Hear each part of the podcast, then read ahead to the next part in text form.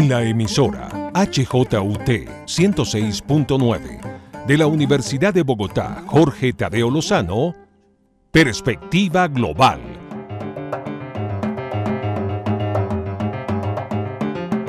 Un análisis a todos los cambios y retos que el siglo XXI le plantea al mundo.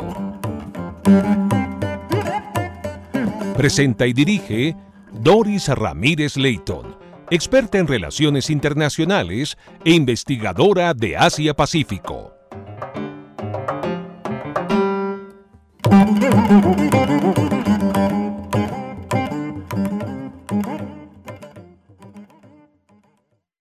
Bienvenidos a Perspectiva Global, programa que analiza las implicaciones geopolíticas, económicas y sociales que impactan al mundo. Y hoy vamos con otro tema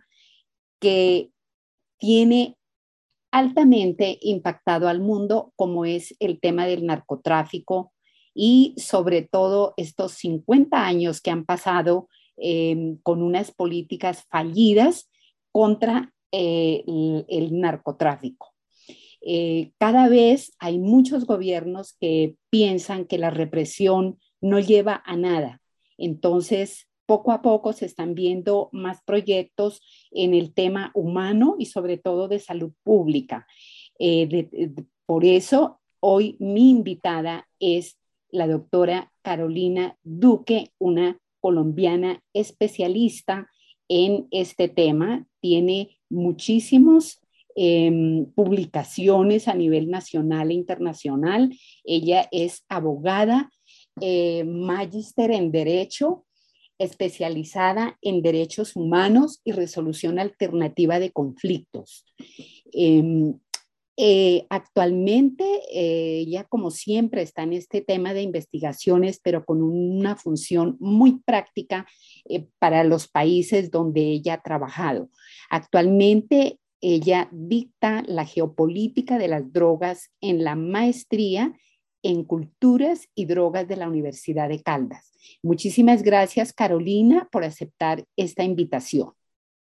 Muchísimas gracias a ti, Doris, en tan importante espacio radial eh, sobre temas tan eh, claves para que nuestra cotidianidad esté permanentemente bien informada eh, y que podamos abrir siempre espacios de reflexión, que así vivamos en esta cotidianidad, casi saliendo todavía aún en pandemia, pero que nos toca a diario, así estén, digamos, en los escenarios internacionales, forma parte también de nuestra cotidianidad y nos afecta. Y también es importante que seamos partícipes de las discusiones precisamente. Eh, gracias, Carolina. Para iniciar, me gustaría em, preguntar ¿Por qué es importante para Colombia la certificación que Estados Unidos le otorga por la lucha contra el narcotráfico, tema que se ha debatido en Colombia apenas en la semana que termina?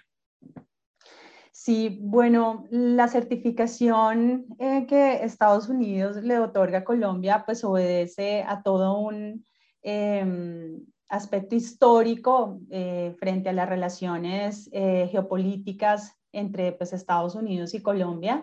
pero también frente a una visión geopolítica de las drogas que obedece eh, en gran parte al cumplimiento eh, de los convenios internacionales de estupefacientes, eh, que precisamente Estados Unidos fue el principal orientador desde posiciones moralistas y obviamente también con una dimensión eh, económica y política frente al control de las drogas a nivel mundial.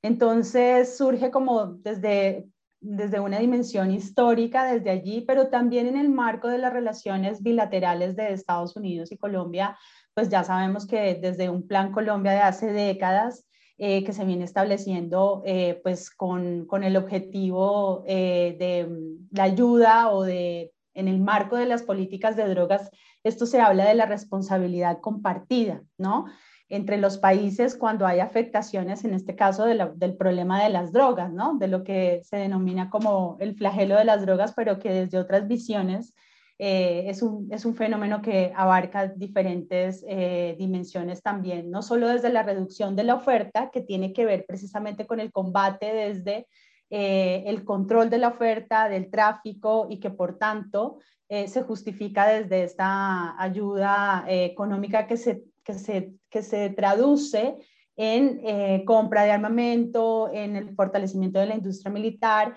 que tiene que ver precisamente con este componente de reducción eh, de la oferta eh, de drogas. Nosotros como Colombia pues somos el principal eh, país productor de cocaína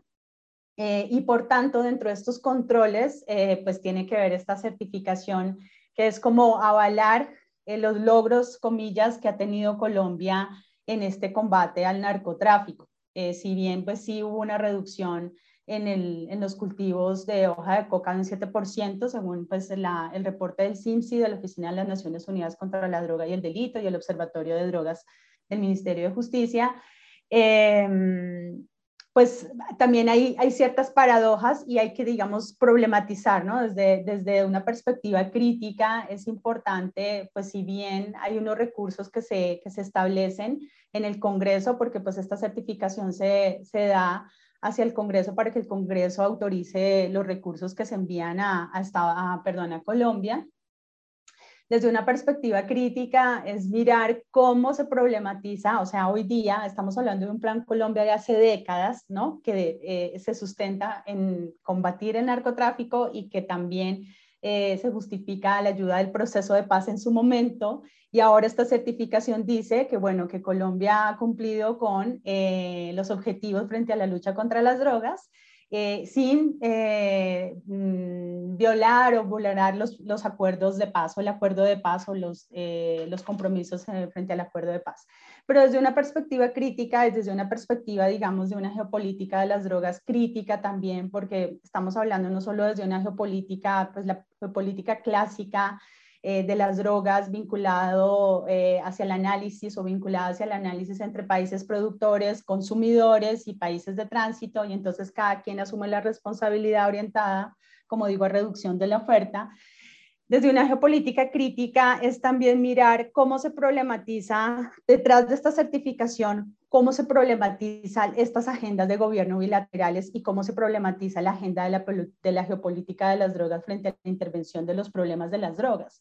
Y uno, por ejemplo, de estos aspectos es, y esto lo habla también Francisco Tumi, en cómo eh, los diferentes instrumentos internacionales en este caso, por ejemplo, en el marco de la responsabilidad compartida de las convenciones de estupefacientes, en el marco de estos instrumentos, digamos, comillas, esta certificación, eh, cómo no entran otros instrumentos internacionales como,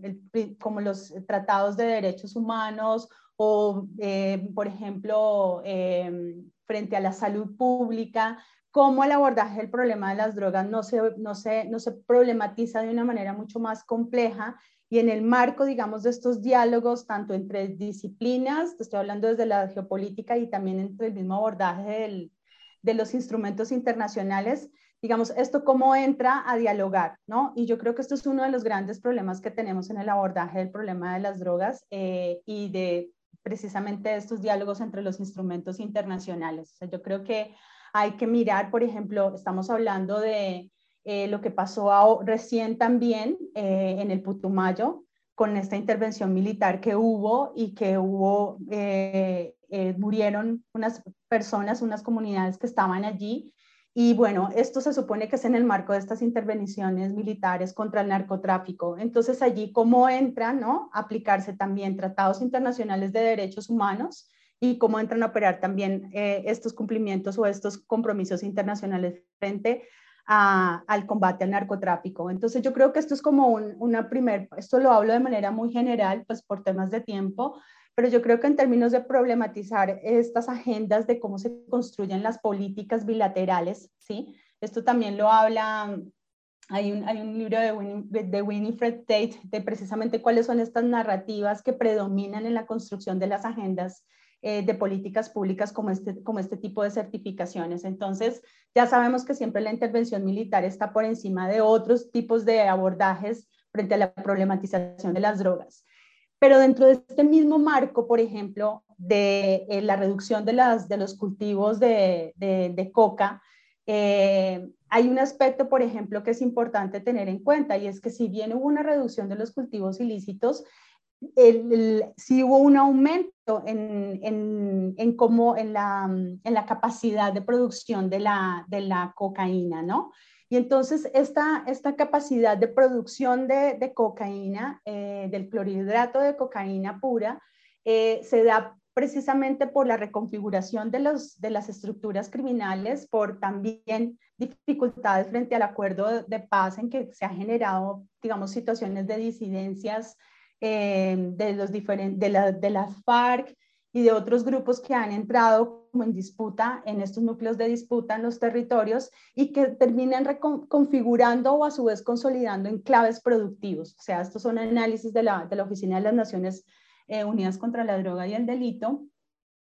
en el sentido que estos enclaves productivos es donde precisamente en ciertos territorios eh, la producción de la hoja de, perdón, la producción del clorhidrato de cocaína se potencializa y es mucho más viable y es más favorable, por ejemplo, por em, tecnificación de los procesos de cultivo de la hoja de coca, eh, mayor acceso a precursores químicos, eh, mayor oferta, comillas, de lo que sabemos de las personas que raspan la hoja de coca, hay mucho más control eh, en este sentido de la, de la, producción y de las comunidades que están allí. Entonces, en todo este enclave, todos estos enclaves productivos que hay en el país, hay alrededor de cinco o seis enclaves eh, productivos, eh, también reconfiguran a su vez los territorios, no solamente en términos de, por ejemplo, situaciones de confinamiento de comunidades, por, por, estos núcleos de disputa y por las situaciones de violencia que se presentan y de enfrentamientos, eh, sino también un, todo un andamiaje de economías eh, de subsistencia frente a la producción de la hoja de coca. Entonces, hay, sí, hay otros estudios, por ejemplo, que evidencian, porque estamos hablando también que las políticas de drogas y que las agendas de gobierno y de la construcción de estas agendas de gobierno bilaterales eh, eso para el abordaje de las drogas debería basarse en evidencia. Entonces, por ejemplo, ya para cerrar esta parte, eh, se han hecho estudios sobre municipios, departamentos en donde hay poblaciones que participan en la producción de la hoja de coca porque no hay otras ofertas eh, laborales, porque la desigualdad social también conduce a que en una economía capitalista, un, en un, mercado ilegal como es el mercado de las drogas, porque hay una dimensión económica determinante en todo esto, pues la, la, tanto como en el narcotráfico como en el microtráfico, las drogas eh, forman parte de esta producción de capital, ¿no? Entonces, esto también lo han dicho otros teóricos aquí como Gustavo Duncan. En fin, esto tiene una complejidad que precisamente en la construcción de estas agendas bilaterales como esta certificación, cuáles son las narrativas que realmente han predominado y cuáles son estos resultados y estas, estas contradicciones también entre la aplicación de instrumentos internacionales como los tratados de derechos humanos y de la salud y de otros tópicos que deben ser eh, necesarios vincular.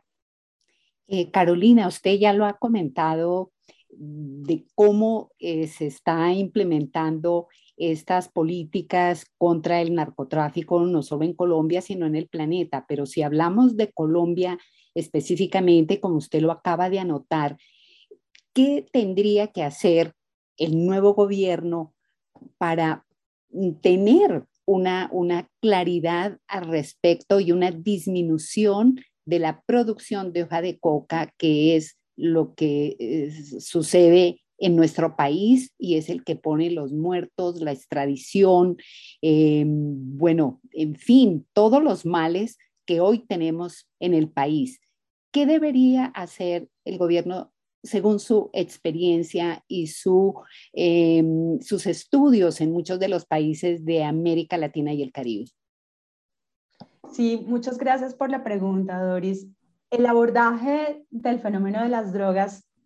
pese a que hay una generalización del discurso que eso dificulta, digamos, eh, eh, la, la diferenciación en cada país, es decir, pese que sí hay una, una situación, digamos, marcada frente a que hay una oferta, hay un tráfico, ¿no? Hay un microtráfico que sucede en todos los países, o sea, en todos los países hay vendedores de, de drogas, o en todos los países hay, hay, hay estructuras, digamos, en algunos más que en otros, pero digamos vuelvo a decir, esto, está, esto es un tema también de mercados, de oferta y demanda.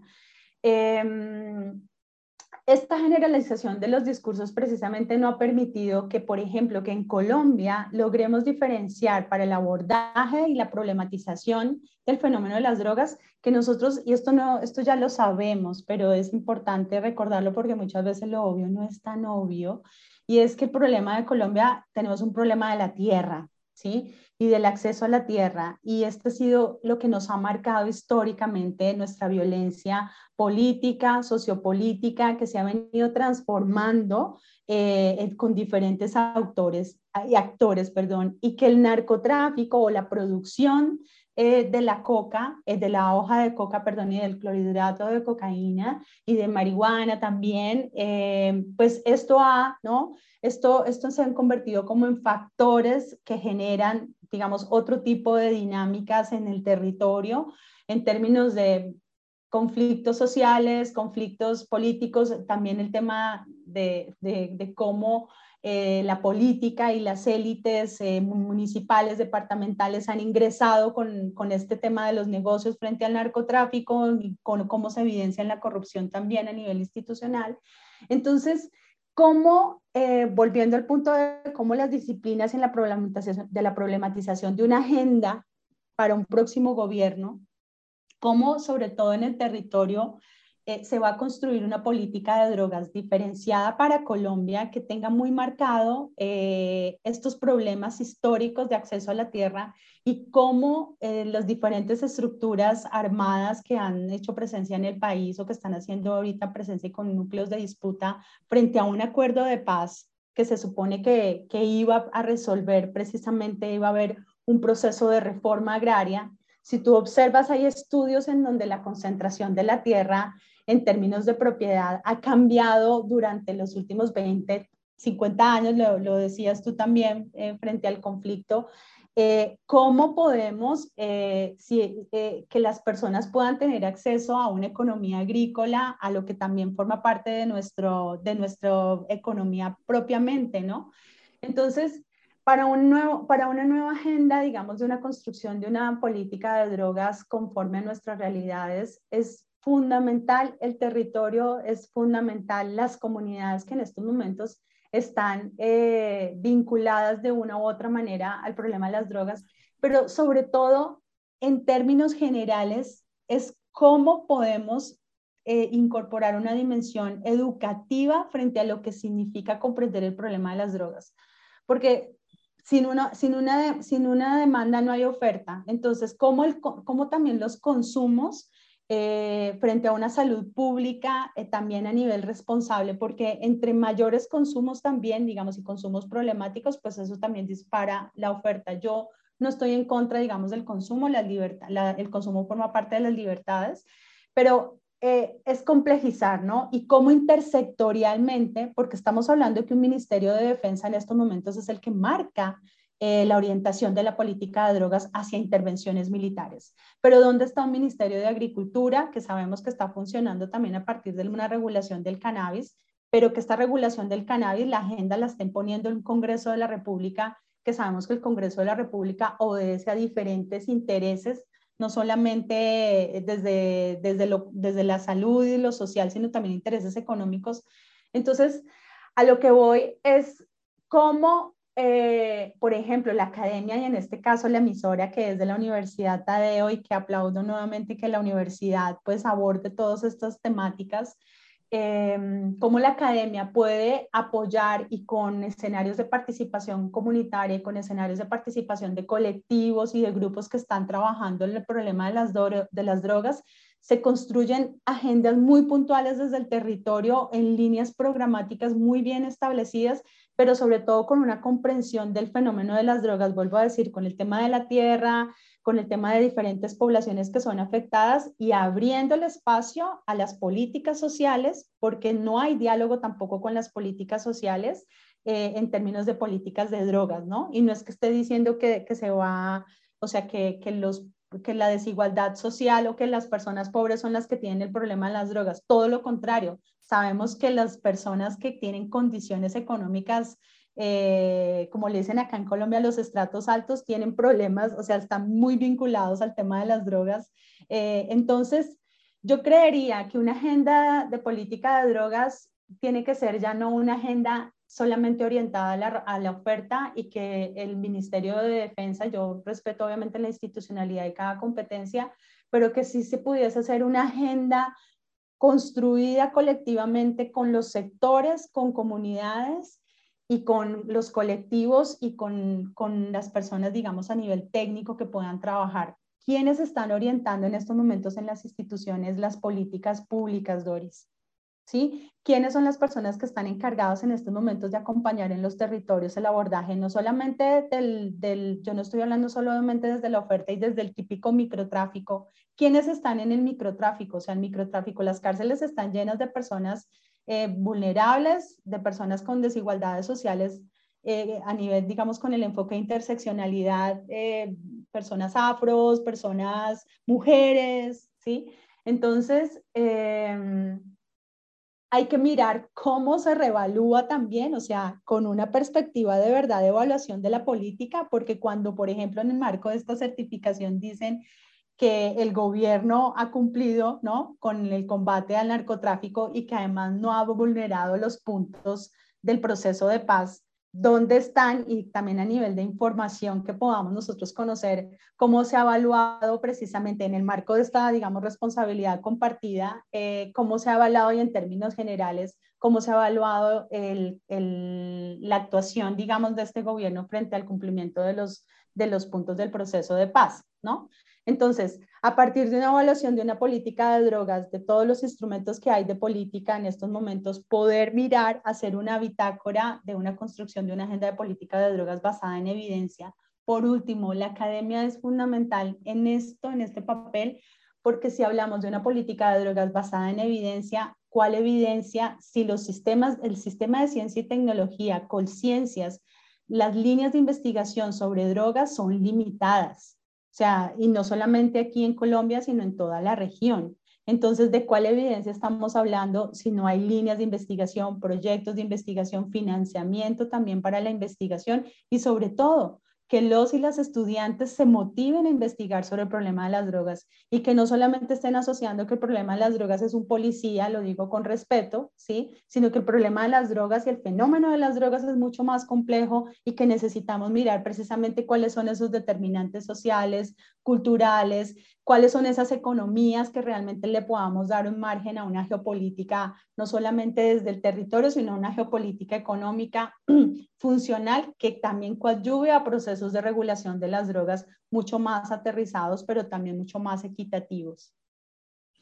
Eh, Carolina, el tiempo se nos termina desafortunadamente. Estará invitada muchas veces a este programa porque este es un tema eh, que necesita mucha construcción en Colombia. Finalmente, ¿usted cree que en algún momento, finalmente, el planeta, no solamente Colombia, eh, dejará de, pensar en que este tema de, las drogas es un tema fallido, un tema que las políticas no, no han sido acertadas. Si usted comenta que eh, cómo se debería implementar el tema de las drogas a nivel de Colombia, ¿usted tiene eh, expectativa de que en el futuro vendría una posibilidad de, de disminución del tema de la drogadicción y no solamente del mercado, que es lo que las organizaciones eh, criminales trabajan sobre todo haciendo todo este tema de problemática en Colombia.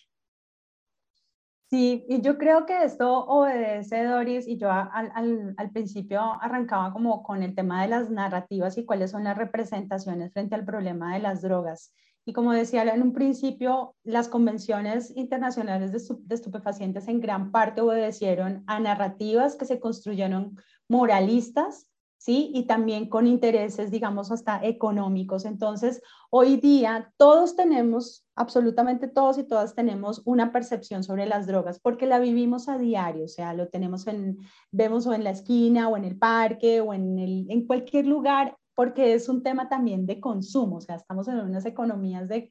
estamos en un sistema, comillas, no comillas, sino capitalista, en donde las drogas forman parte también de esta demanda y oferta y es un producto, por decirlo, ¿no? O sea, las drogas forman parte que cada quien tiene la libertad de, elegir.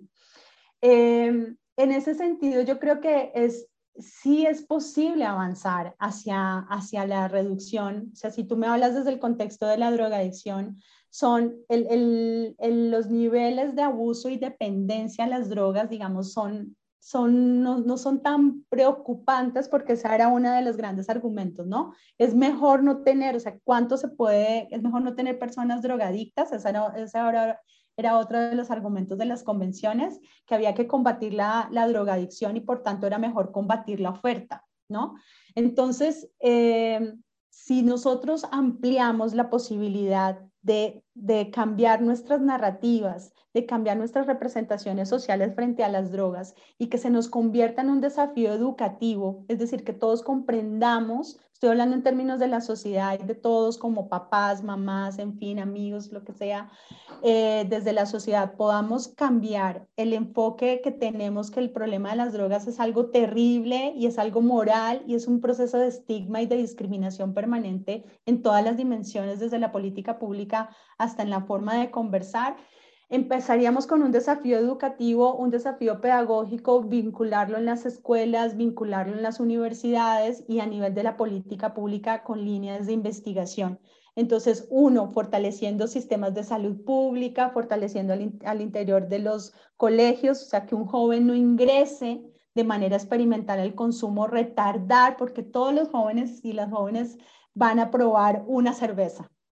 ¿sí? Y ahora más con, con por ejemplo, con regulación de cannabis y con, digamos, esta apertura frente a, a, consumos distintos de, de sustancias. Entonces, es mirar cómo desde la educación nosotros y nosotras podemos avanzar en primero, en quitarnos este velo que es que las drogas sí es una situación que tenemos de frente, pero que no, que sí es posible poder reducir los consumos eh, si nos educamos. Es posible atender a las personas que están en la calle y atender a las personas que tienen abuso y dependencia si tenemos sistemas de salud. Es que mira, Doris, si tú tienes y yo tenemos inconveniente en que nos den una cita en la EPS, imagínate una persona que es habitante de calle o una persona que es vulnerable, que tiene abuso y dependencia, ¿cómo ingresa al, al sistema de salud? Bueno, pues muchas gracias por su análisis a la doctora Carolina Duque investigadora de temas sociales contemporáneos, por esta visión que nos ha dado sobre el tema de las drogas en Colombia y en el mundo. Gracias de nuevo, Carolina, por eh, aceptar esta invitación en perspectiva global. Muchas gracias, Doris. Muchas gracias eh, a la Universidad Jorge Tadeo Lozano. Eh, gracias por su sintonía en la HJUT 106.9 soy Doris Ramírez Leighton en la dirección y realización de Perspectiva Global. Feliz fin de semana para todos.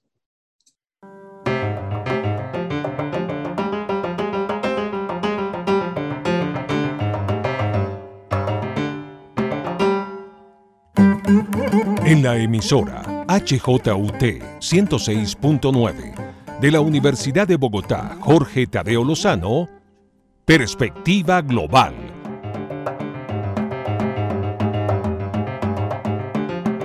Un análisis a todos los cambios y retos que el siglo XXI le plantea al mundo.